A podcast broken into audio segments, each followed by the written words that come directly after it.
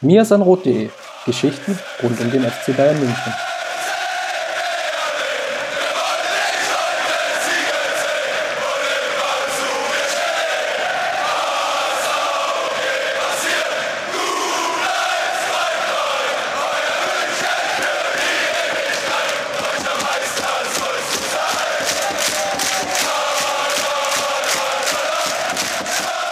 Servus und herzlich willkommen zum Mirsan Roth Podcast. Wir nehmen heute am Mittwoch nach der Schlacht an der Enfield Road auf. Die Bayern haben in einem umkämpften Spiel ein 0 zu 0 errungen und wir wollen heute ein bisschen darüber diskutieren, was neu war, was vielleicht gut lief und was noch besser werden muss, damit das alles auch für die Zukunft nachhaltig ist. Und wenn ich wir sage, dann meine ich diesmal nicht Chris, der heute leider verhindert ist, aber wir haben dafür guten Ersatz gefunden und begrüßen deshalb mit Max, dem Moderator vom Rasenfunk, ähm, ja, tatkräftigen Ersatz. Servus, Max. Servus, Justin. Hi. Lass uns mal so ein bisschen auf die Situation vorm Spiel blicken. Ähm, in der Aufstellung mhm. wurde ja relativ viel spekuliert, diskutiert. Spielt nun Martinez, ähm, spielt er nicht? Was war so unabhängig davon, dass Goretzka ja dann verletzt ausfiel? Deine Hoffnung? Hast du gehofft, dass Martinez als Stabilisator im Mittelfeld aufläuft? Also ich habe es ehrlich gesagt erwartet. Ich weiß nicht, ob Hoffnung da jetzt dann äh, das richtige Wort ist, äh, denn mehr als irgendwie so eine einzelne Personalie hat man ja gehofft, dass man insgesamt im Kollektiv des FC Bayern eine andere Mannschaft zieht als in vielen Spielen in dieser Saison. Und das hatte für mich dann ehrlich gesagt nicht mit der Frage zu tun, ob Goretzka spielt oder Martinez. Ich hätte mir das mit beiden gut vorstellen können von Anfang an, glaube ich, war die Wahrscheinlichkeit, dass die Erfahrung da eine Rolle spielen würde bei der Ausstellung relativ groß. Also auch ohne die, den Goretzka-Ausfall hätten wir eventuell Martinez gesehen. Zeigt sich ja auch an der Personalie Ribery und wie sie bewertet wurde von Nico Kovac. Aber Hoffnung habe ich damit jetzt nicht verknüpft. Es ging vor allem darum, dass die Mannschaft als solches komplett mal geschlossen auftritt. Das, was man so selten gesehen hat bisher. Du hast gerade die Erfahrung angesprochen. Kovac hat nach dem Spiel gesagt, er hatte tatsächlich überlegt, Ribery von Anfang an zu bringen. Das hängt sicherlich auch mit der Situation um Kingsley Coman äh, zusammen. Ähm, Wäre das vielleicht eine bessere Option gewesen, auch mit dem Wissen jetzt danach, dass Koman vielleicht nicht so, so richtig drin war, vielleicht auch, weil er gerade angeschlagen war? Ja, gut, das ist so ein bisschen eine Ex-Post-Betrachtung. Also im Nachhinein sehen wir, dass Coman kein einziges seiner Dribblings gewonnen hat, alle seine vier Tacklingsversuche ins Leere gingen und sich insgesamt nicht so wirklich befreien konnte und gegen Alexander Arnold da schon ganz schön viel zu tun hatte. Allerdings glaube ich, wenn du, wenn man sich von dem löst, was wir jetzt schon wissen, dann hat schon mehr für Coman gesprochen als für Ribéry. Denn zum einen kommt Ribéry ja auch nicht komplett ausgeschlafen und äh, fit zum Spiel und willst du wirklich einen Spieler bringen, bei dem du eigentlich sicher weißt, dass du ihn irgendwann in der zweiten Halbzeit vom Feld nehmen müsstest, weil eben einfach die Kraft nicht mehr reicht? Oder bringst du den Spieler, der zwar angeschlagen ist, der aber in der Regel die 90 Minuten durchspielen könnte? Und er wurde ja auch erst sehr spät ausgewechselt in der 81. Minute. Ich glaube, aus Ingame-taktischen Gründen musst du dann eigentlich eher dann auf den jüngeren, fitteren Spieler setzen, mit dem du dann mehr Optionen hast, in der zweiten Halbzeit zu reagieren.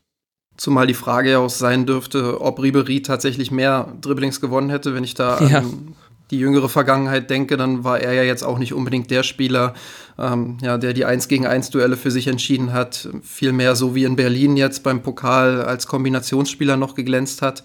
Aber ja, ist sicherlich eine Personalie, wo man Kovac verstehen kann, dass er auf Koman setzt. Es ist halt interessant, wenn ich ganz kurz nochmal rein darf, ich finde es ganz interessant unter dem unter dem Überbegriff des Umbruchs, den die Bayern vollziehen wollen, wie jetzt Niko Kovac in so einem wichtigen Spiel dann tatsächlich diesen Umbruch du durchführt. Also, dass da in letzter Konsequenz dann doch Erfahrung ein so wichtiges Kriterium für ihn zu sein scheint, auch berechtigterweise, also ist ja völlig legitim, dass er da dann doch dann ein Martinez bringt und jetzt eben ein Coman Ribéry vorzieht. Wir wissen nicht genau, wie es gewesen wäre, wenn jetzt alle 100% fit und 100% in, in ihrer Form gewesen wäre.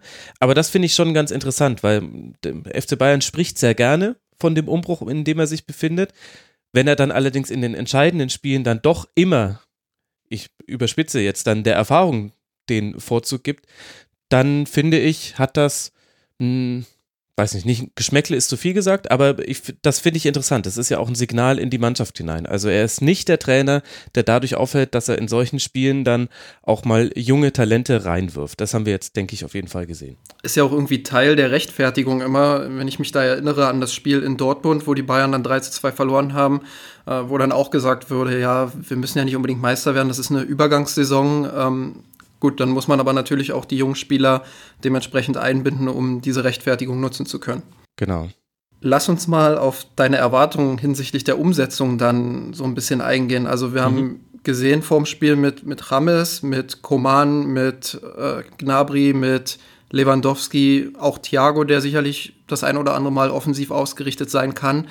Äh, relativ viele Spieler, die offensiv schon für Druck sorgen können. Wie war so deine Erwartung hinsichtlich der Umsetzung dieser Formation? Also ich habe die Bayern tiefer erwartet und klar war ja auch mit der Aufstellung von Martinez und dann mit Thiago als Sechser gegen den Ball daneben, dass vor allem das Ziel war, das Zentrum dicht zu machen, auch zweite Bälle in den Rückraum des Strafraums gut zu verteidigen und da erstmal gut zu stehen und dass man im Spielaufbau sehr, sehr, sehr auf Passsicherheit gucken würde. Also das ist jetzt auch eine Binsenweisheit, dass du gegen Liverpool, die eben dich einfach hoch anlaufen, dir nicht zu viele Fehler erlauben darfst im Spielaufbau.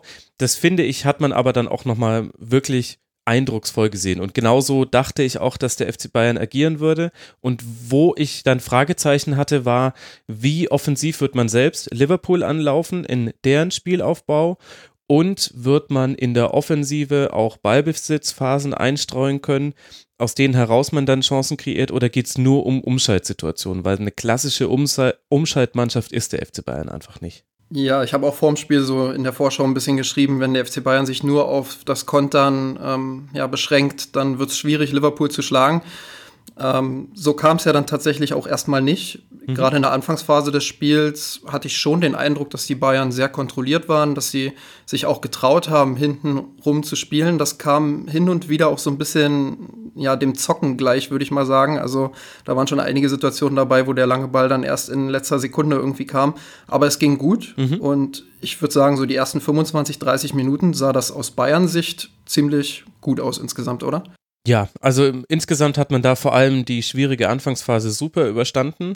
Das ist ja auch eines der Stilmittel von Liverpool, dass sie eben gerne zu Beginn des Spiels mit äh, Vollgas starten und dann auch mit dem Stadion im Rücken da viele Chancen kreieren. Das haben sie nicht geschafft gegen Bayern. Und ich glaube, dass dieses Gezocke, das ist mir auch aufgefallen, dass man eben auch sehr riskant im eigenen Strafraum da noch das versucht hat auszudaddeln, obwohl man zugestellt wurde, dass das auch dann eine psychologische Wirkung hatte, dass Liverpool dieses hohe Anlaufen nicht immer durchgezogen hat. Also es gab dann spätere Phasen im Spiel, wo sie auch einfach nur die Passwege zugestellt haben und viel, viel später den FC Bayern empfangen haben. Und ich glaube, das hat auch damit zu tun, dass der FC Bayern in dieser Phase eigentlich keinen Fehler gemacht hat. Zwar hin und wieder den langen Ball gespielt hat, den aber auch ganz gut mit zweiten Bällern sichern konnte. Das war ein Element, das hat mir in der zweiten Halbzeit dann komplett gefehlt. Aber da am Anfang hat es sehr, sehr gut funktioniert und war dann eigentlich schon nahe am perfekten Start. Also wenn du, hätten sie dann noch ihre erste Chance reingemacht, dann wäre das äh, der Traumstart gewesen. Ich erinnere mich auch an eine Situation, wo Nabri dann nach Ballgewinn im Strafraum aufgetaucht ist, um den Verteidiger rumgekurft ist und den Ball dann leider ins Aus ja, geschossen hat, will ich mal sagen. Wenn, wenn er da besser ja. vorbeikommt und den Ball querlegt auf Robert Lewandowski, dann steht es wahrscheinlich 0 zu 1 für die Bayern und dann haben wir den Traumstart, den du gerade angesprochen hast.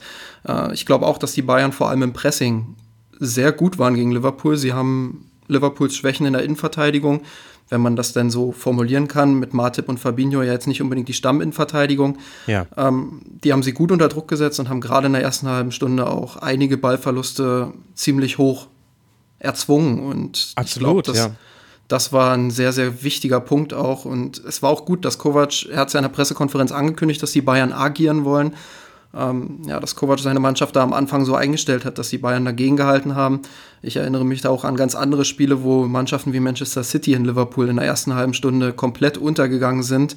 Mhm. Ja, einfach weil sie dieses Tempo nicht mitgehen konnten. Und da würde ich dir absolut zustimmen, dass diese Anfangsphase extrem wichtig war. Und äh, weil du es eben gerade nochmal angesprochen hast, das war ja das eigentlich Erstaunliche. Liverpool hatte die Verluste im Spielaufbau, die man eher vom FC Bayern erwartet hätte. Also das waren ja drei, vier Situationen. Einmal Allison, der den äh, Ball verliert, weil er gepresst wird von Lewandowski, Rames und äh, Coman. Coman schießt da dann ans Außennetz. Dann hat Nabri im, in dieser Anfangsphase zweimal nach einem Einwurf, den, also nach einem Liverpooler Einwurf, den Ball erobert und hatte die Chance, eben einmal die Chance, die du angesprochen hast, wo er direkt auf Lewandowski hätte legen können mit viel Risiko und sich fürs Dribbling entschieden hat. Und ähm, einmal gab es noch eine andere Situation, wo er dann äh, ja, jetzt kriege ich es gerade gar nicht mehr genau hin. Ähm, es gab aber noch eine, noch eine Situation, wo er dann auch äh, dann in letzter Konsequenz aufgehalten wurde. Aber das fand ich interessant, dass Liverpool die Fehler im Spielaufbau gemacht hat, die man eigentlich eher vom FC Bayern erwartet hätte. Hat natürlich auch mit der Innenverteidigung und dass die noch nie so zusammen gespielt haben zu tun. Aber das fand ich interessant und das hat auch tatsächlich bei Liverpool, glaube ich, auch etwas bewirkt. Also die haben die haben wir, wir haben ja auch nicht das Liverpool gesehen, das man normalerweise sieht. Und zwar auf allen Ecken des Feldes. Sie haben zwar defensiv sehr, sehr sicher gestanden, aber die Defensive hatte eine andere Bedeutung für das Kreieren von Chancen. Das ist eigentlich fast immer aus dem Mittelfeld heraus erfolgt. Und das hatte, glaube ich, auch mit dieser Anfangsphase zu tun. Jürgen Klopp ist ja auch bekannt dafür, dass er sagt, das Gegenpressing ist der beste Spielmacher. Ja. Ähm, nun hat Kovac reagiert darauf, indem er seine Außenverteidiger ja so ein bisschen gehemmt hat agieren lassen. Also man hat es ja in der Vergangenheit oft gesehen, dass Alaba oder Kimmich für Durchbrüche an die Grundlinie sorgen. Ja. Ähm, das war in diesem Spiel ja von Anfang an überhaupt nicht der Fall. Also beide sehr diszipliniert. Ähm, eher tiefer gestanden, um dann möglichste, mögliche Ballverluste direkt wieder abzusichern. Und dasselbe galt eigentlich auch für die Doppel-6. Ne? Also Martinez ab und zu mal in der zweiten Halbzeit vielleicht nach vorne gestoßen, aber auch nicht so richtig. Bei Thiago habe ich mehrfach beobachtet, dass er auf dem Weg nach vorne war und dann abgebrochen hat, ja. um halt diese Absicherung äh, zu garantieren. War das vielleicht auch so ein bisschen ein Mittel, um Liverpool den Zahn im Gegenpressing zu ziehen? Ja, klar. Also du hast gesehen, dass der FC Bayern sein Spiel verändert hat, um dem, um dem FC Liverpool dessen Spiel zu nehmen. Und das sind genau die beiden Punkte, an denen man sehen kann. Also ich habe es gezählt, Alaba hat Coman zweimal hinterlaufen. Zweimal im gesamten Spiel. Hat beides Mal übrigens den Ball nicht bekommen von Coman. Mit äh, Kimmich und Nabri war es ähnlich, wobei das auch daran lag, dass Nabri auch häufig früh dann schon nach innen gezogen ist. Und es gab so zwei, drei Situationen, in denen einer der beiden, Martinez oder Thiago, sich eingeschaltet hat in den Angriff und zweimal gab es daraus dann eine gefährliche Umschaltsituation für Liverpool. Und in dessen, deren Folge war es dann eben so, wie du es beschrieben hast, dass beide dann eher abgebrochen haben, so ein bisschen die Mittellinie war, die goldene Linie, die man dann doch nicht irgendwie übertreten wollte. Und so hat dann Bayern eben auch eine numerische Überzahl eigentlich in fast allen Situationen gehabt. Also wir, es gab ja keinen einzigen Konter von Liverpool, der mal in einer Überzahl ausgespielt werden konnte und es gab auch keine Gegenpressing-Situationen, in denen die Bayern so richtig in Pressingsfallen reingelaufen sind. Also auf den Flügeln manchmal, aber das ist völlig okay. Auf dem Flügel kannst du den äh, Ball verlieren, da passiert jetzt nicht sofort was, wenn du hinten und in der Zentrale eben sicher stehst. Und das haben nicht viele Mannschaften gegen Liverpool hinbekommen und die meisten eben, weil Liverpool dann immer wieder in diesen Situationen erwischt, in dem halt jemand aufgerückt ist und dann können sie es, also dann zocken sie es halt super super aus. Also es gab ja so diese Phase, in der oder zwei, drei Chancen, die aus zweiten Bällen nach Ecken und Freistößen entstanden sind und da gab es jeweils eins gegen eins Duelle auf den Flügeln, zweimal auch mit Salah und jedes Mal hast du gesehen, was die für eine irre Qualität haben, wenn die einfach mit Platz und mit einem vollbesetzten Strafraum in den Strafraum ziehen können. Das war beides Male sehr gefährlich. Einmal war es dann eine lange Flanke auf Salah, die er vorbeiköpft am Tor und einmal war es dann so eine Hereingabe von Firmino nach Hackenvorlage, glaube ich, von Salah, die dann noch zur Ecke geklärt wird. Und da hast du gesehen, diese Situation musstest du vermeiden und das hat Bayern aber halt fast komplett vermieden. Manchmal auch erst, wenn es sein musste, im letzten Augenblick, aber ich, ich stimme dir da absolut ja. zu. Ähm, ich habe mir zum Beispiel auch aufgeschrieben, dass Kimmich gerade in der ersten Halbzeit ganz, ganz viele in der Zahl drei bis vier so in etwa doch große Zweikampfsituationen für sich entschieden hat im letzten Augenblick. Ja. Ähm, ich erinnere mich da auch an eine Situation, wo er super verzögert und Mané den Schuss dann einfach extrem schwer macht. Ja. Ähm, ja, also wie gesagt, im letzten Augenblick einfach immer noch irgendwie ein Bein dazwischen großer Kampf, der da natürlich auch angenommen wurde. Das passt auch so ein bisschen zu Kovac, oder? Ja, klar, entspricht dem Klischee von Nico Kovac. Jetzt wollen wir mal das Rückspiel abwarten, ob es quasi auch eine eine B-Seite dieser Platte Nico Kovac gibt. Die A-Seite war die, die man kannte, jetzt zum ersten Mal auch im Gewand des FC Bayern. In der 25. Minute in etwa, ich weiß es nicht mehr genau, aber es war ungefähr die 25. Minute, da hat Kimmich dann gelb gesehen und in der Folge gab es so kleine mhm. Entscheidungen des Schiedsrichters, wo ein Einwurf dann nicht gegeben wurde für die Bayern. Ähm, wir hatten bei uns im Slack-Chat so ein bisschen den Eindruck, dass das der Moment war, wo das Spiel dann so ein kleines bisschen gekippt ist irgendwie. Ähm, zumindest war Liverpool danach besser drin und hat sich mehr Chancen herausgespielt. Ähm, mhm. Ja, hat die Bayern auch mal so ein bisschen die erste Pressinglinie überdribbelt. Ich erinnere mich da an mehrere Dribblings von Cater, wie er wunderbar in den Zwischenlinienraum reinkommt, ja. wo die Bayern dann auch nicht mehr ganz so kompakt waren wie in der Anfangsphase. Ähm, wie hast du das gesehen? Wo hast du die Ursachen dafür gesehen, dass Liverpool dann plötzlich doch Schritt für Schritt die dominante Mannschaft wurde? Also ich sehe die Ursache ehrlich gesagt nicht in der gelben Karte. Die gelbe Karte war berechtigt und Kimmich ist ein bisschen anders in Zweikämpfe ab dann gegangen, aber die Chancen, die es da gab, also jetzt sprechen wir ja dann über die stärkste Liverpooler Phase. Das war so, ja, also 27. Minute war die gelbe Karte und dann so ab der, ab der 33. Minute gab es so eine Reihe von Chancen, sodass dann der Halbzeitpfiff auch wirklich zum richtigen Zeitpunkt für den FC Bayern kam. Das hatte meiner Meinung nach eher damit zu tun, dass da die Bayern fast ein bisschen zu tief standen, vielleicht auch so ein bisschen aus dieser Salah-Chance heraus, die es ja nach zwölf Minuten gab, mit dem langen Ball, den er Volley abnimmt und dann einfach nur nicht platzieren kann zwischen zwei Innenverteidigern. Da hat man gesehen, was quasi passieren kann, wenn du Liverpool hinter deiner letzten Linie einen Raum zu bespielen gibst.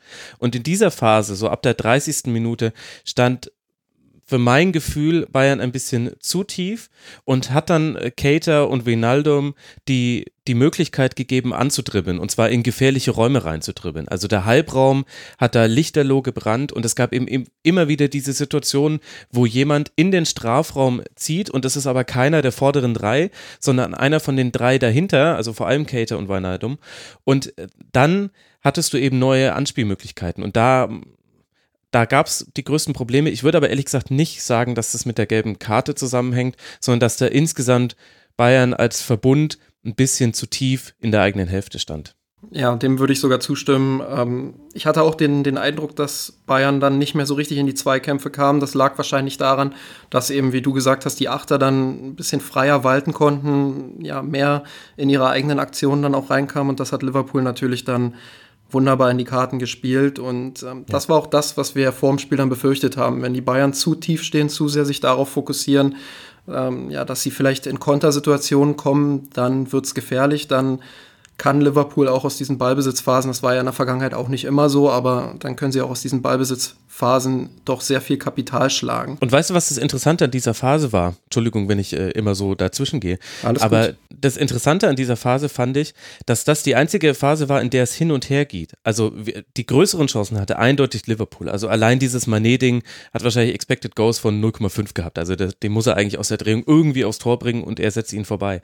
Aber in dieser Phase hatte auch Bayern immer wieder Abschlüsse. Und zwar gab es da einmal ähm, einen Schuss von Nabri, den er irgendwie aus einer Umschaltsituation rausbekommt äh, und Allison klärt ihn zur Ecke. Das war neben dem fast Eigentor von Martip, glaube ich, der einzige Tor, Schuss aufs Tor tatsächlich der Bayern. Und äh, du hattest äh, diese Situation, wo sich Hummes und Lewandowski nach einer Ecke an anköpfen. Und genau im Anschluss an diese Standardsituation, die es dann gab, sind dann wiederum die Liverpooler Chancen entstanden. Also dieses wilde Hin und Her, was du bei Klopp-Mannschaften ganz häufig siehst, das hatte hat in dieser Phase stattgefunden und eben auch weil die Bayern eben auch Abschlusssituationen in den Momenten hatten und weil es eben dann Umschaltsituationen gab. Also das ist so, so das war so ein ganz interessanter Mix, dass es äh, Chancen nach Umschaltsituationen gab für beide Mannschaften und äh, dass dann aber Liverpool auch es geschafft hat, dass Bayern sich nicht mehr von hinten raus befreien konnte und sie dann sehr, sehr tief reingedrängt hat. Also ich finde, das war die einzige Phase im Spiel, in der das Spiel so war, wie man es vorher vielleicht erwartet hätte. Ein wildes Hin und Her. Wobei ich gar nicht so sehr sagen würde, dass es äh, irgendwie ein großer Schlagabtausch oder ein wildes Hin und Her war. Ich glaube, na, so viele große Chancen oder so viele Kontersituationen hatten die Bayern in dieser Situation gar nicht klar. Sie haben immer mal wieder auch den Ball äh, gewonnen, das dann vielleicht nicht gut genug zu Ende gespielt. Aber du hast es selber angesprochen, die eine Großchance oder gute Chance entstand aus einem Standard, ähm, was ja jetzt nicht unbedingt eine Umschaltsituation ist. Und ich hatte doch eher das Gefühl, dass die Bayern sich die meiste Zeit in dieser Phase haben hinten reindrücken lassen und ähm, ja, eher zugesehen haben, beziehungsweise nicht richtig reingekommen sind in die Zweikämpfe, weil sie eben zu tief standen und weil sie die handelnden Akteure nicht früh genug unter Druck setzen konnten. Ja. Und deshalb hatte Liverpool in dieser Phase dann durchaus auch äh, nicht nur das Chancenplus, sondern auch die meisten Spielanteile. Ja, das stimmt schon. Es war ein wilder Mix, aber in der Phase war zum Beispiel auch diese eine Szene, in der Martinez so im Lucio-Style nach vorne gegangen ist. Da hat sich Bayern mal wieder aus einer Umschaltsituation, äh, in, aus einer Pressing-Situation befreit und dann hat er doch den Ball auf Nabri gespielt und ist mit im Vollsprint in den Strafraum gegangen und die ja. Flanke von Nabri war gar nicht so schlecht, die hätte ihn fast erreicht. Stimmt. Also äh, es war, es war wilder zumindest als viele andere Teile des Spiels. Ich finde den Lucio-Vergleich so spannend. Ähm, ich habe das gestern auch in der Analyse geschrieben. Ähm, das hat so ein bisschen tatsächlich was von Lucio gehabt, auch mit Thiago, die dann an der Mittellinie einfach abgestoppt sind. Hitzfeld hatte ja auch mal so eine Phase, wo er Lucio verboten hat, über die Mittellinie zu gehen. Und da hast du richtig gesehen, wie, wie der an der Mittellinie dann auch stehen geblieben ist. Und immer hat es halt doch nicht geklappt. Und Martinez hatte dann diesen Lucio-Moment, wo er dann einfach mal freigebrochen ist und nach vorne ist. Ähm, in der zweiten Halbzeit haben die Bayern es dann zumindest hinbekommen, dass Liverpool nicht mehr so richtig die großen Chancen hatte. Zumindest fallen mir da ja. nur weniger ein. Ich glaube, es gab dann gegen Ende der zweiten Halbzeit wieder ein paar mehr Chancen. Ich weiß gar nicht, war der Manet-Fallrückzieher, war der in der zweiten Halbzeit? Nee, der war in der ersten Halbzeit. Der war in dieser Phase, in der es so ein bisschen wilder war. In der 38. Minute war der. Ja, genau. Okay, also in der zweiten Halbzeit eigentlich kaum bis wenig Chancen für Liverpool. Ich glaube, sie hatten fünf Abschlüsse dann noch im zweiten Durchgang. Mhm. Ähm, woran hat das deiner Meinung nach gelegen, dass die Bayern dann ja, besser drin waren, was das Verteidigen nochmal angeht? Ja, ich bin mir da gar nicht sicher, ob die Bayern besser drin waren in der zweiten Halbzeit. Also das ist jetzt so ein bisschen eine einerseits andererseits Sache. Ich fand, dass man den Bayern in der zweiten Halbzeit deutlich angemerkt hat, dass das Spiel an die Substanz ging, dass man von der Bank nicht die Optionen hatte, die sich aufdrängen, schon ab der 60. Minute vielleicht da nochmal jemanden frischen äh, zu bringen. Und eigentlich hatte Bayern ja in dieser Phase dann auch nichts mehr zum Helden in diesem Spiel. Also Offensivaktionen fast völlige Fehlanzeige. Und gleichzeitig hat aber auch Liverpool nicht allzu viel kre kreiert. Also ich fand in der zweiten Phase war das so ein bisschen so ein Deadlock, in dem beide einfach nur gehofft haben, dass irgendwie einer reinfällt, was das ganze Spiel nochmal komplett geändert hätte, auch von der Spielanlage her. Und ich fand, dass da schon, also da war mir Bayern kam mir da ganz gut weg bei einigen Chancen. Also es gab nicht viele Abschlüsse, aber das lag vor allem daran, dass Bayern ganz, ganz viele Rettungsaktionen in letzter Minute hatte. Also gerade Mats Hummels, der hatte ja auch, glaube ich, sechs klärende Aktionen in dem Spiel. Ich müsste mal nachgucken, aber wahrscheinlich waren vier davon in dieser Phase. Also, dass ein Liverpooler Spieler kurz vorm Abschluss wird ihm der Ball weggeschlagen oder ein abgeprallter Ball wird nochmal schnell geklärt. Deswegen fand ich gefühlt, dass da die Spielanteile viel mehr auf Seiten von Liverpool lagen und auch die Torgefahr, ehrlich gesagt, obwohl es sich nicht ausdrückt jetzt in Schüssen oder Torschüssen. Ja, ich würde auch sagen, das lag so an zwei Dingen vielleicht. Einerseits auf Bayern-Seite, dass noch weniger Risiko gegangen wurde. Also ja. ich hatte bei Umschaltsituationen das Gefühl, ähm, der Ball wird hinten rausgespielt und dann macht mal vorne. Koman war mehrfach komplett alleine auf dem Flügel, konnte gar nichts machen. Ja. Ähm, Nabri konnte damit noch ein bisschen mehr umgehen, weil er halt jemand ist, der nicht abbricht, sondern der halt auf den Verteidiger zugeht und immer nach innen zieht und immer versucht, äh, die Verteidigung unter Druck zu setzen. Das ist auch was, was mir übrigens an Nabri sehr gut gefällt. Ähm, ja, der war da vielleicht ein bisschen besser mit drin, aber es gab halt keine Unterstützung mehr. Also die Sechser haben sich komplett auf die Absicherung konzentriert dann, auch die Außenverteidiger. Ich habe mal nachgeguckt, durchschnittliche Positionierung weit hinter der Mittellinie. Das hatten wir jetzt auch ja. schon also hinter der vor der Mittellinie meine ich natürlich, in der Bayern-Hälfte. Ähm, das hatten wir jetzt auch schon ewig nicht mehr, dass die Außenverteidiger so tief waren im Schnitt. Mhm. Und ja, dieses Risiko, glaube ich, ist der eine Grund und der andere Grund ist vielleicht, du hast es so ein bisschen angedeutet, Liverpool hatte meiner Meinung nach doch ziemlich mit der Entscheidungsfindung zu kämpfen im letzten mhm. Drittel. Also wenn ich da an eine Situation denke, wo Salah plötzlich den Volley auspacken will aus einem Winkel, der unmöglich ist und dann geht er ins Seiten aus. Ähm, oder auch einige Pässe dann, die einfach grottig waren gegen Ende dann, also gegen Ende des Spielzuges. Ähm, da muss man schon fragen, wo war die Entscheidungsfindung hin, wie man sie vielleicht von der Mannschaft aus anderen Spielen gekannt hat. Ja, absolut. Man kann sich auch an diese eine Matip-Chance erinnern, wo er den Ball im Rückraum des 16ers äh, direkt verwerten will und dann gefühlten Feed Goal schießt und er hätte aber noch die Zeit gehabt, den Ball anzunehmen. Ich glaube, an, in der Phase hat man gemerkt, Also das war für mich so die Essenz dieses Spiels. Beide Mannschaften haben jeweils dem Gegner das genommen, was ihn stark macht. Liverpool hat Bayern die, die star das starke Flügelspiel genommen, weil Bayern sich darauf konzentrieren musste, weil Bayern wusste, wir werden dafür bestraft, wenn wir da zu offensiv rausrücken. Und Bayern hat Liverpool die Umschaltsituationen genommen. Deswegen gab es ganz wenige Dribbling-Situationen, in denen mal Fahrt aufgenommen werden konnte und in denen auch mal kreuzende Laufwege und so weiter zu sehen waren. Und du hast gemerkt, in dieser zweiten Halbzeit vor allem, dass das mit beiden Mannschaften etwas gemacht hat. Dass äh, einzelne Spieler ungeduldig wurden, dass einzelne Spieler jetzt nicht wussten, was ist jetzt das richtige Mittel, um damit umzugehen.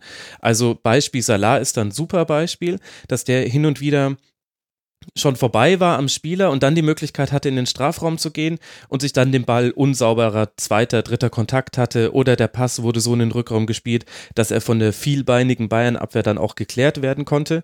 Und auf der anderen Seite hast du zum Beispiel gesehen, Nabri und Coman in, in dieser Phase, auch Lewandowski, haben es eigentlich gar nicht geschafft, für Entlastung zu sorgen. Also die wurden dann häufig mit dem Rücken oder so halb aufgedreht angespielt und im Grunde war der Ball dann eigentlich immer weg. Auch Lewandowski konnte den Ball da selten festmachen. Und bei Coman und Nabri hatte ich da dann auch so ein bisschen das Gefühl, das hätte ich gerne nochmal gesehen mit einem Robben und einem Ribéry, ob die mit dieser Situation anders umgegangen wären. Denn es gab ehrlicherweise in der zweiten Halbzeit mehr 1 gegen 1 Duelle für Nabri und Coman, weil ja auch Liverpool sehr weit aufgerückt war in diesen Phasen.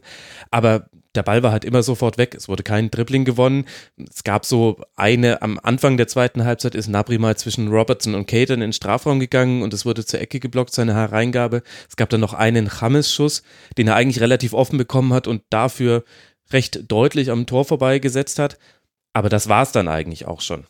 Was natürlich auch daran lag, dass, wie du es ja richtig ausgeführt hast, ähm, dass die Bayern mehr darauf bedacht waren, Liverpool zu verhindern. Jetzt ist natürlich die Frage, ähm, ist das jetzt auswärts so okay, gerade auch mit der Vorgeschichte, dass Kovac vielleicht in anderen Spielen gesehen hat, ja gut, äh, die Favoritenrolle aus dem Ballbesitz heraus nehmen wir jetzt lieber nicht an, weil offensichtliche Probleme im Ballbesitz, ähm, offensichtliche Probleme, wenn man sich offensiv positioniert, dass man dann die Umschaltsituation um die Ohren bekommt. Ähm, das ist gegen Liverpool dann nochmal doppelt gefährlich. Oder würdest du sagen, dass es zu mutlos nach vorne war und dass man vielleicht hätte das Auswärtstor erzwingen können, wenn man ein bisschen mutiger nach vorne geschoben hätte, gerade in den eigenen Umschaltsituationen vielleicht? Naja, was ist denn die letzten Male passiert, als die Bayern versucht haben, das Auswärtstor zu erzwingen? Magst du mal kurz raten? Die, äh, Pep Guardiola hatte in der K.O.-Phase der Champions League, hatte er neun Auswärtsspiele mit dem FC Bayern. Wie viele davon hat der FC Bayern gewonnen? Es waren auf jeden Fall wenig, das weiß ich. Ich habe die genaue Zahl nicht im Kopf. Ich rate mal so maximal zwei, drei vielleicht. Es war eines. Bei Arsenal mit 1 zu 0. Und das war damals auch nicht das tollste Spiel vom FC Bayern. Ansonsten vier Unentschieden und vier Niederlagen. Und zum Teil auch deutliche Niederlagen. Und da waren ganz oft Situationen mit dabei, zum Beispiel das 0 zu 3 in Barcelona, wo der FC Bayern unbedingt dieses Auswärtstor machen wollte und dann kurz vor Schluss noch in Konter läuft. Oder auch dieses 0 zu 1 äh, gegen Atletico, wo es zwar eine, eine super Einzelaktion war von Saul, glaube ich, aber wo dann auch äh, Atletico damit quasi sein Ziel erreicht hatte und es noch mehrere Chancen gab, weil Bayern unbedingt dieses eine Auswärtstor haben wollte.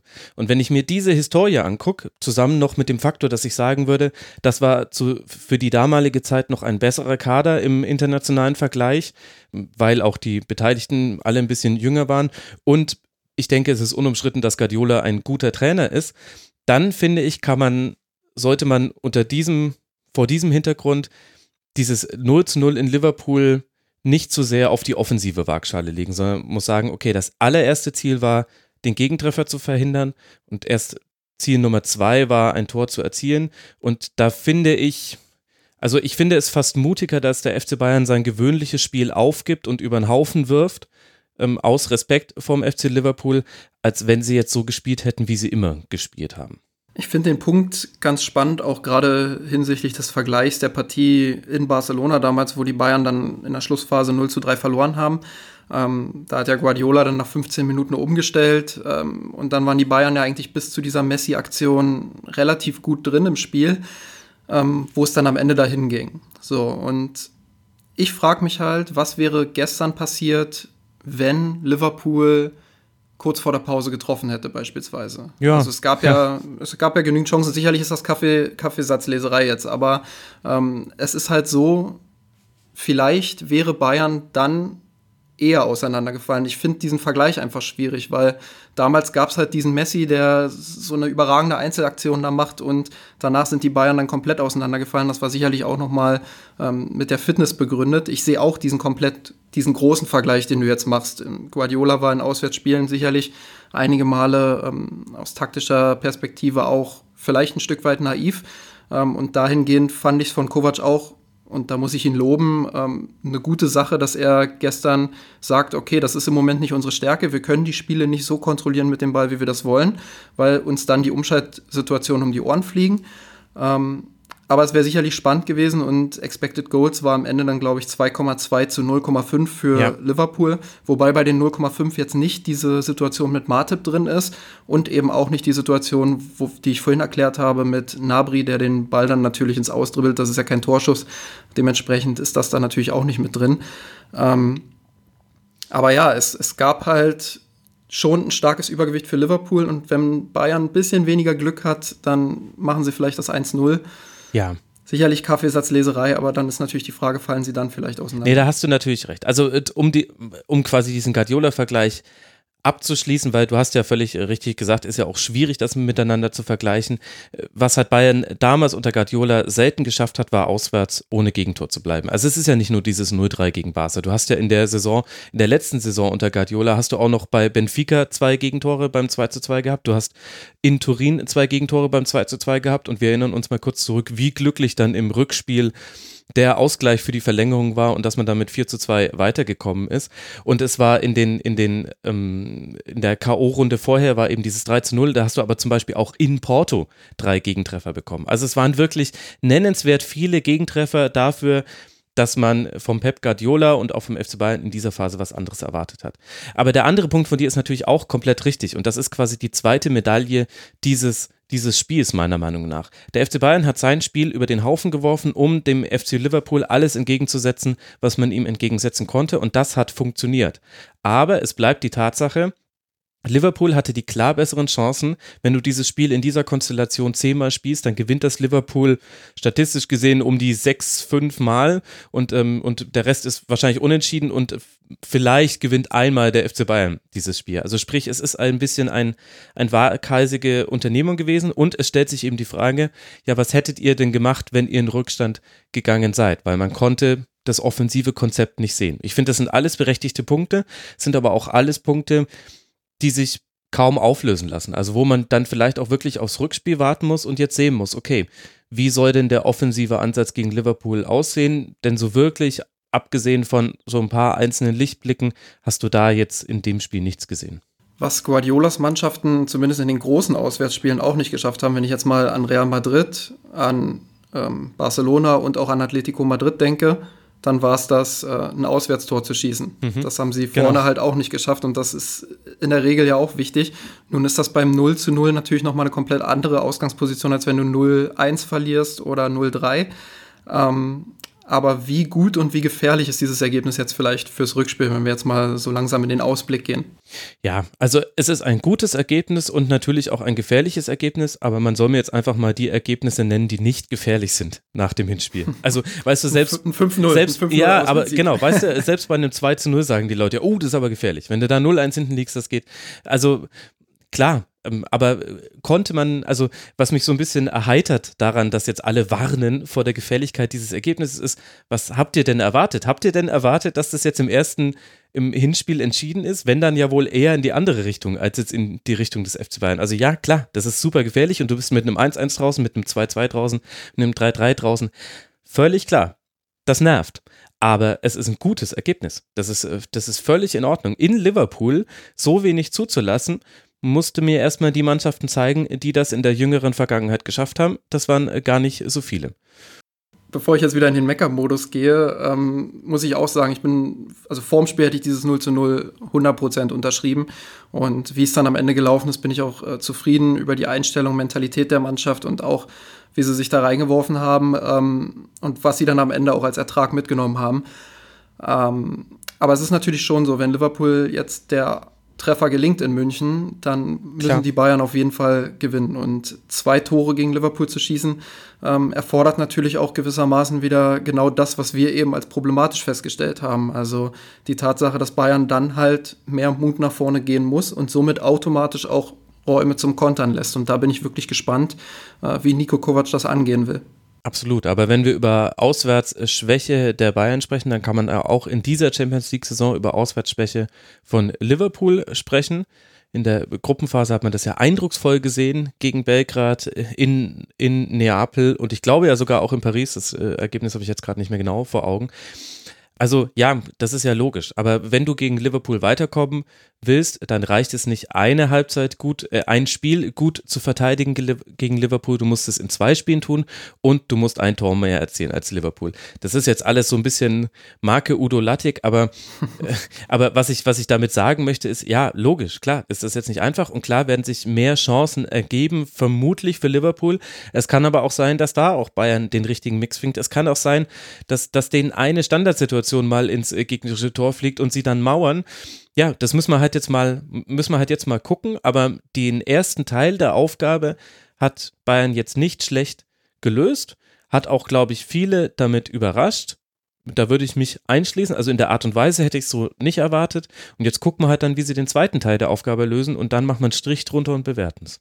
Vor dem Spiel wurde ja auch immer so ein bisschen über den Faktor Enfield Road geredet. Ich finde, die Allianz Arena kommt da immer so ein bisschen zu kurz, weil natürlich man hat immer diesen Bundesliga-Trotz so ein bisschen im Kopf. Aber wenn ich mich an die wirklich großen Europapokalnächte in der Allianz Arena erinnere, dann kann dieses Stadion schon auch einen sehr großen Anteil dazu beitragen, dass die Mannschaft auch nochmal gepusht wird. Und mit dem 0 zu 0 haben die Bayern jetzt natürlich eine Ausgangsposition, wo alles offen ist und mhm. wo viele Bayern-Fans, die sicherlich auch das Gefühl hatten vorher, oh, das könnte schwierig werden, ähm, jetzt neue Hoffnung haben und einfach auch nochmal ganz anders ins Stadion gehen, als wenn da jetzt 2-1 verloren worden wäre. Ja, ist jetzt natürlich schlecht für die Kartensituation. Also ich habe noch keine Karte fürs Rückspiel und dachte mir, naja, sollten sie deutlich verlieren, dann wird es vielleicht einfacher. also so aus ganz, ganz privaten Gründen ist das jetzt nicht ideal verlaufen, wobei andererseits äh, freut man sich ja, dass, dass Bayern da nicht deutlich untergegangen ist. Nee, auf jeden Fall, das, das darf man nicht unterschätzen und man muss es ja nur einfach mal aus Liverpooler Sicht sehen die sind natürlich zufrieden, dass sie auch kein Gegentor bekommen haben, aber die wissen jetzt schon, was auf sie wartet. Und die denken sich schon, Mensch, einfacher wäre schon gewesen, wenn wir eigentlich so wie immer zu Hause Minimum ein Tor gemacht hätten. Also das ist jetzt, das ist jetzt schon alles in Summe besser für die Bayern gelaufen als für den FC Liverpool. Jetzt war es für die Bayern in dieser Woche das zweite 0 zu 0, was eigentlich so einen psychologischen Push geben müsste, wenn ich da jetzt. Ah, endlich reden wir über Schalke gegen Freiburg. Stark.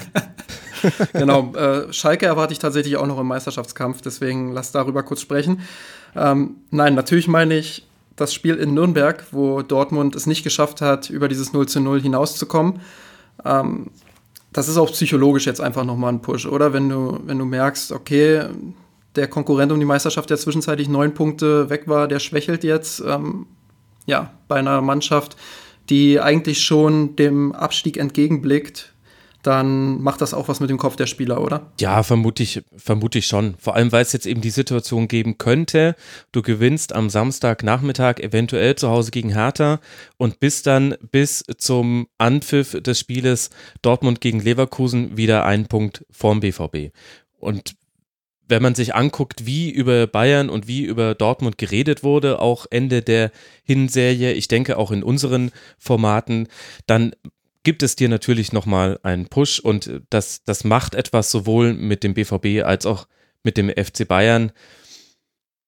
Ich weiß aber auch nicht, wie, wie leicht man da tatsächlich die kommenden Aufgaben für Bayern bewerten sollte. Also jetzt zu Hause gegen Hertha und dann auswärts in Gladbach. Also auch die Spiele, die musst du erstmal gewinnen. Gerade Gladbach, da wissen alle, dass der FC Bayern eine besondere Beziehung zur Borussia hat. Also um quasi dieses Momentum, was es aktuell gibt, da irgendwie zu verfestigen und was ja auch auf äh, Dortmunder Seite viel damit zu tun hat, dass Marco Reus einfach jetzt in ein paar Spielen gefehlt hat. Da müsstest du jetzt auch einfach weiter deine Ergebnisse liefern, dass sich das dann in der Tabelle auch nachhaltig niederschlägt. Also ich bin da ehrlich gesagt noch ein bisschen zurückhaltend. Geht mir tatsächlich auch so. Ähm, nur zur Klarstellung, du meintest gerade, dann wäre Bayern ein Punkt vor. Ähm, tatsächlich sind es ja drei Punkte Rückstand im Moment, also wären sie dann punktgleich und ja, immer noch Zweiter sehr Hast wahrscheinlich, recht. weil Ähm, ich erwarte jetzt nicht unbedingt, dass Bayern gegen Hertha irgendwie acht Tore schießt oder so. Ähm, Hast du recht, siehst du, Montagsspiele, die lasse ich immer weg. Blöde DFL. Ja, die zählen dann auch nicht rein in die Bewertung, also es ist der Punkt, ja, genau. der ist dann auch weg. Ähm, ja, aber ich sehe das tatsächlich auch so, der Weg ist immer noch extrem lang, ähm, weil man kann ja nicht davon ausgehen, dass die Bayern jetzt wie in den vergangenen Jahren äh, alles wegspielen und locker jetzt von Spiel zu Spiel laufen und alles gewinnen. Ich glaube, die Dreifachbelastung ist einfach auch deshalb äh, ja nochmal ein Stück weit problematisch, ähm, weil, wie du vorhin angesprochen hast, der Kader ist einfach auch jetzt, wenn sich zwei, drei Spieler verletzen, viel zu dünn, um wirklich von Spiel zu Spiel eine gleichwertige Mannschaft auf den Platz zu bringen. Ähm, das ist sicherlich auf Bundesliga-Niveau jetzt meckern auf sehr hohem Niveau, wenn man sich die anderen Mannschaften anguckt. Ähm, aber man hat es halt gesehen in der Saison, dass es problematisch ist und dass Bayern da auch mal gegen Mannschaften wie Freiburg oder Düsseldorf zu Hause hat gepatzt. Und warum sollte das nicht passieren, wenn die Bayern auch mal zu Gast sind bei Düsseldorf oder Freiburg? Also das wird dann immer so ein bisschen unterschätzt und du hast auch angesprochen, Bayern hat auch noch schwere Auswärtsspiele in Gladbach, in Leipzig. Ähm, was man aber durchaus festhalten kann, ist, dass die Situation jetzt natürlich so gut ist, dass wir auch wieder ein bisschen selbstbewusster darüber sprechen können, dass natürlich der Meisterschaftskampf wieder realistisch ist. Also ich habe das bei sechs beziehungsweise auch neun Punkten eher ein bisschen entfernter und distanzierter betrachtet, weil ich nicht das Gefühl hatte, dass die Bayern noch mal rankommen, wenn Dortmund nicht tatsächlich in so eine Schwächelphase kommt. Und da ist Dortmund jetzt drin. Ja, das stimmt natürlich. Also, und allein, dass wir diese Unterhaltung führen, ist ja schon das Erfrischende. Darüber haben wir, also in den letzten Jahren wurde ja nur darüber gesprochen, werden die Bayern schon im März Meister, werden sie erst im April Meister oder schaffen sie sogar die historische Februarmeisterschaft. Und jetzt sprechen wir darum, äh, mit allen Einschränkungen, was, was da jetzt noch alles passieren mag in den nächsten Spielen. Aber es ist jetzt wieder offen. Es deutet alles ein bisschen darauf hin, dass es wirklich ein entscheidendes Duell werden könnte gegen Dortmund dann Anfang April. Und das ist doch jetzt mal aus neutraler Sicht gesprochen was Schönes. Und den Bayern schadet es auch nicht zu sehen, dass sie A sterblich sind, B, dass es nicht reicht, auf einer halben Hüfte durch die Bundesliga sich durchzukombinieren. Und äh, C, dass jetzt auch der Umbruch, der vielbeschworene, wirklich mal in faktisch umgesetzt werden musste. Ich würde die Folge gern schließen mit einer Thematik, die Stefan Örsfeld bei uns ähm, in der Stadionfolge aufgemacht hat. Und zwar meinte der, ja, was ist denn, wenn Kovac jetzt gegen Liverpool weiterkommt und ähm, der tatsächlich dieser Champions League-Trainer, dieser Pokaltrainer ist, ja. der, der die Spieler irgendwie in diesen Spielen so pushen kann. Ja, der K.O.Wac, endlich. Genau, genau der K.O.Wac, das hat der Kicker auch schon, äh, glaube ich, getitelt. Ähm, ja, also was, was ist denn? Ist das, macht das dann alles vergessen, worüber wir jetzt die ganze Saison gesprochen haben? Oder wie siehst, wie siehst du da die Situation um Nico Kovac? Naja, also grundsätzlich hat man, glaube ich, schon auch gestern am Spiel gesehen, äh, egal wie man das jetzt bewerten mag, aber die Spieler des FC Bayern haben auf die Champions League schon ein bisschen mehr Lust als auf die Bundesliga und sind dann auch bereit, da eben auch viele Dinge zu machen, die sie in der Bundesliga viel, viel mehr nerven. Also zum Beispiel, dass die Außenverteidiger eben nicht vorne mit über die Mittellinie rüberrücken und dass wirklich zehn Männer im Prinzip gegen den äh, Ball verteidigen und äh, ja gut, da habe ich jetzt mal eine neue mitgerechnet. Und Robert Lewandowski ist der Einzige, der vorne ein bisschen warten darf. Der hat aber auch viele Wege gemacht. Also so, so meine ich es jetzt gar nicht. Also du hast schon gesehen, Champions League hat die, für die eine andere Bedeutung. Und es könnte schon auch sein, sollte man jetzt gegen Liverpool weiterkommen, dass du das dann auch merken wirst, dass, dass es immer wieder diese Champions League-Abende gibt, wo man sich verwundert die Augen reibt und sagt, ist das der FC Bayern, der in Augsburg nach 13 Sekunden 0 zu 1 hinten lag? Und das kann natürlich schon passieren und das wäre dann eine gute Nachricht für den BVB was du so angedeutet hast mit dem, wie man jetzt diese Saison bewertet, da finde ich, da hängen so viele weitere Fragen dran. Also da hängt auch dran, dass mir immer noch nicht so ganz klar ist, was war denn eigentlich der Auftrag für Nico Kovac? Also jenseits von, ja klar, du musst halt irgendwie die Liga gewinnen mit diesem Kader in dieser Konstellation. Aber was war denn sein weitergehender Auftrag? Von den er von den Vereinsoberen bekommen hat. Also geht es darum, dass er diesen Umbruch langsam einleitet, dass er jetzt eben Tolisso, Coman und Nabri zu mehr Startelf-Einsätzen verhilft und quasi vorbereitet, dass in der nächsten Saison dieser Umbruch dann vollzogen werden kann? Oder ging es darum, den FC Bayern auf den aktuellen Fußball hin anzupassen? Weiß ich jetzt nicht. Ging es darum, einfach nur dieses, dieses Kollektiv, was ja auch eine selbsterhaltende Physis hat. Also das sind ja alles gute Einzelspieler, die auch schon lange in dieser Konstellation zusammenspielen. Einfach nur dieses Kollektiv besser zu führen, als es ein Carlo Ancelotti gemacht hat, in eben bezogen auf diese ganzen weichen Faktoren, Zufriedenheit der Spieler, Selbstbestimmungsrecht der Spieler und so weiter und so fort. Also sollte er einfach nur ein junger, junger Jupp Heinkes sein. So genau wissen wir das ja gar nicht, was, was so seine, seine Vorgabe für diese Saison war und auch sein eigener Anspruch. Natürlich wäre es, also natürlich erwarten wir immer das Höchste. Wir erwarten, dass da der nächste Pep Guardiola kommt, der die Bayern taktisch, personell und mental in neue Sphären führt. Und klar wäre das äh, das ideale Szenario. Aber es gibt ja auch noch Dinge drunter diesem, unter diesem allerhöchsten Level. Und ich finde, da müsste man dann auch genauer hingucken und auch genauer hinhören, was dann auch die, die Herren Rummenigge, die Herren Hönes sagen, in den Phasen, in denen es ja auch schlechter lief. Und da haben sie sich bisher immer bedingungslos hinter Nico Kovac gestellt. Und das sollte man dann schon in die Bewertung auch mit einfließen lassen. Ich glaube tatsächlich, ähm, dass Kovac das extrem genießt, dass er in der Champions League nicht der klare Favorit ist. Und das kommt ihm persönlich entgegen und das kommt auch seiner ähm, Philosophie, wenn man das so nennen kann, ähm, durchaus auch entgegen. Das hat man jetzt gegen Liverpool gesehen. Sicherlich brauchst du dann, ähm, wir haben das mit Expected Goals unter anderem nachgewiesen, ähm, sicherlich brauchst du da auch das Quäntchen Glück dann einfach, um mit so einer Strategie dann auch durchzukommen. Ähm, aber ich kann mir durchaus vorstellen, dass es unter Kovac und dass er wirklich der K.O.Vac ist und dass wir, dass wir das sehen, dass die Bayern ähm, in beiden Pokalwettbewerben ja, viel erreichen. Die Frage wird natürlich sein, bezogen auf die Bundesliga, kriegt das jetzt hin, in Zukunft ähm, tatsächlich dann auch in den Spielen souveräner aufzutreten, wo die Bayern einfach automatisch den Ball haben und noch offensiver spielen müssen, als sie das machen, wenn sie eben in, in einer leichten Außenseiterrolle sein können. Und ich glaube, das ist so der nächste Schritt, den, den Kovac gehen muss und der bisher in dieser Saison ausblieb. Aber siehst du da Anzeichen, warum das jetzt anders sein sollte? Naja. Außer jetzt mentale Faktoren? Nee, also ich glaube tatsächlich, dass er ja wenig angepasst hat in der Saison. Und das ist ja der Hauptkritikpunkt irgendwie, dass, dass die Bundesliga, dass gerade in der Bundesliga halt keine Anpassungen erfolgt sind, ähm, dass nicht richtig erkenntlich war, wie will er jetzt diese Umschaltsituation verhindern. Ähm, will er vielleicht in Ballbesitz was verändern, damit weniger Ballverluste da sind? Oder will er was im Defensivverhalten verändern, damit weniger Konter gefahren werden können? Ähm, ich glaube, das wäre der nächste Schritt, aber ich habe nicht gesagt, dass der nächste Schritt erfolgen wird. Hm. Genau, also ich glaube nämlich auch, dass, ich glaube ehrlich gesagt, es wird sich nichts verändern. Also das wird jetzt einfach so weitergehen und es kann aber sein, und das ist eigentlich eine schlechte Nachricht für die Liga, dass es trotzdem zum Titel erreicht. Und das ist jetzt vielleicht dieser mentale Faktor, dass du eben mit einer breiteren Brust spielst und jetzt vielleicht auch mal wieder deine ersten Chancen verwertest. Das ist ja Teil dieser Ergebniskrise des FC Bayern gewesen, dass man die Spiele nicht früh sich einfach gemacht hat und dann später auch nicht zugemacht hat im weiteren Verlauf.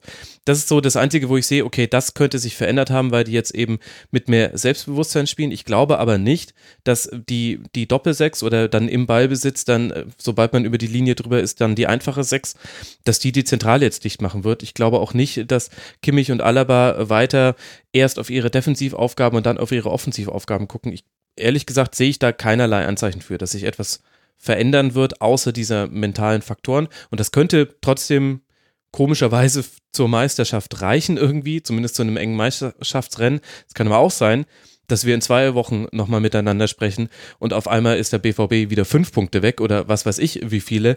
Und man sagt sich, oh je, jetzt konzentrieren sie sich dann nur noch auf die Champions League, weil irgendwie ist doch alles durch und dann gehen wieder die ganzen Abgesänge los. Wir werden das in Zukunft äh, hier im Podcast und auch bei uns im Blog ähm, ja, näher beleuchten, wo es dann hingeht mit den Bayern jetzt in den Pokalwettbewerben und auch in der Bundesliga.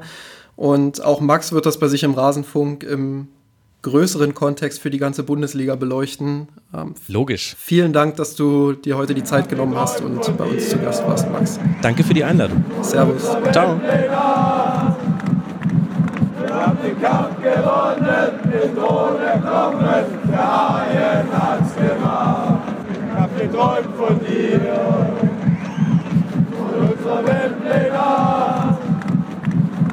Haben den Kampf gewonnen, den Tod kommen, der Haien hat's gemacht. Ich hab geträumt von dir, von unserer Weltpläne. Wir haben den Kampf gewonnen, mit Drohne kommen,